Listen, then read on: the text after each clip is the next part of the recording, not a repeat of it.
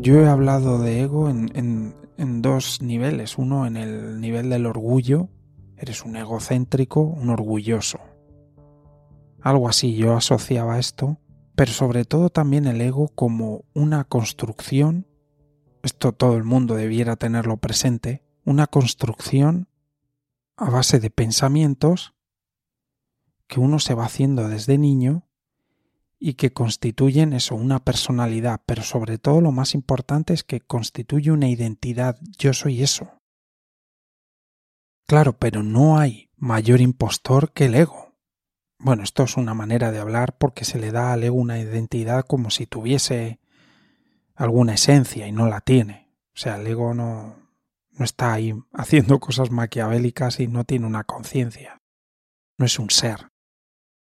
Pero le damos atributos de el ego hace esto, tal. El ego no hace nada, el pobre. Es que ni siquiera es el pobre, no, no es nada. Son una serie de pensamientos que conforman una identidad. Y eso sí mueve energía, el ego, energía vital.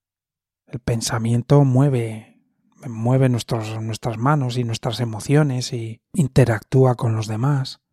Así que el ego se expresa, pero en realidad no tiene identidad. Son unos cuantos pensamientos que conforman la identidad de uno, pero es una identidad ficticia. Todo eso podría cambiar. El ego en sí no sería el, el carácter con el que uno nace, que es un niño más travieso, que es un niño más hablador, o más callado, más bueno, más trasto. Eso es como, no sé, una energía que tenemos al nacer, una, una impronta. El ego luego es, bueno, pues desde la nacionalidad, el lugar donde uno vive, la etnia, aquello con lo que uno se identifica, lo que en el grupo donde uno vive es lo bueno, lo malo, algo muy cultural pero en realidad no hay nada detrás, más que personas apoyando esa idea, pero todos podrían cambiar al día siguiente y la idea antigua quedar en el olvido, y eso de hecho ha ocurrido. Grandes civilizaciones han, desaparecido. Pues con el ego y la personalidad de uno eso pasa, es que a mí me pasa, a todos nos pasa. No somos los mismos que hace 20 años. Nuestra personalidad se ha transformado y se puede transformar completamente, porque en el fondo son pensamientos que hay en nuestra cabeza. Y los podemos transformar. Lo complicado viene cuando el mecanismo de la mente está todo el rato emitiendo pensamientos. Y al emitir pensamientos de manera constante está mostrando nuestra personalidad de manera constante. Y uno que de manera biológica necesita tener una cierta seguridad, algo a lo que agarrarse en la vida, nuestra mente, como decía Krishnamurti, necesita estabilidad, necesita sentirse segura. La cuestión es desde dónde se siente segura. Y nuestra mente se siente segura siguiendo estos pensamientos que aparecen, que conforman nuestra personalidad.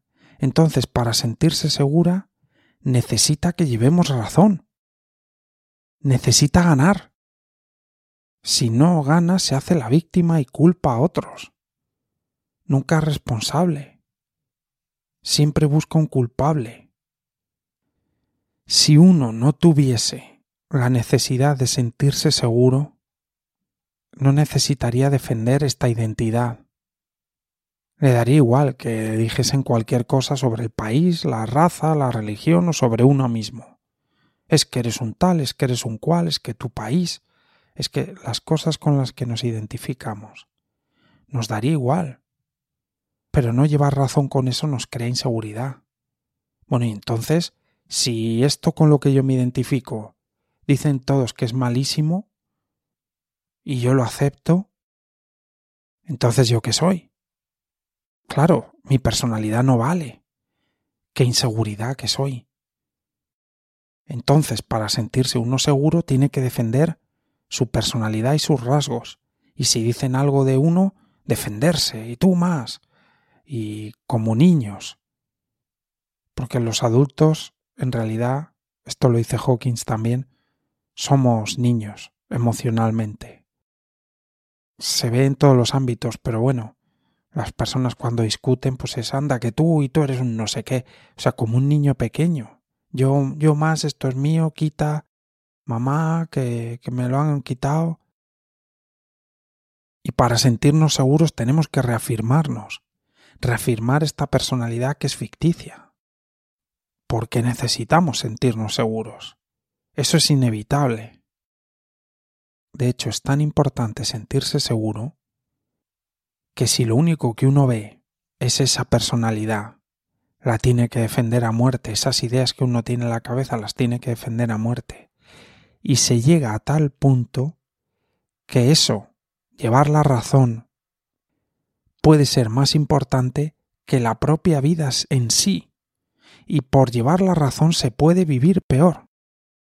Y por sentirse uno seguro en ese aspecto, en que la personalidad de uno esté intacta, el ego de uno, o lo mantengamos a salvo, puede uno llegar a vivir peor, más infeliz.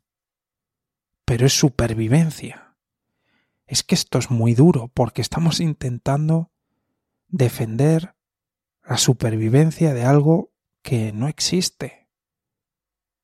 Eso ya crea un sufrimiento, pero mayor sufrimiento crea la idea de que la interpretación que ha hecho la personalidad de uno de la realidad es la buena y toda interpretación que sea diferente es mala porque necesito sentirme seguro y para eso necesito que mi personalidad sobreviva.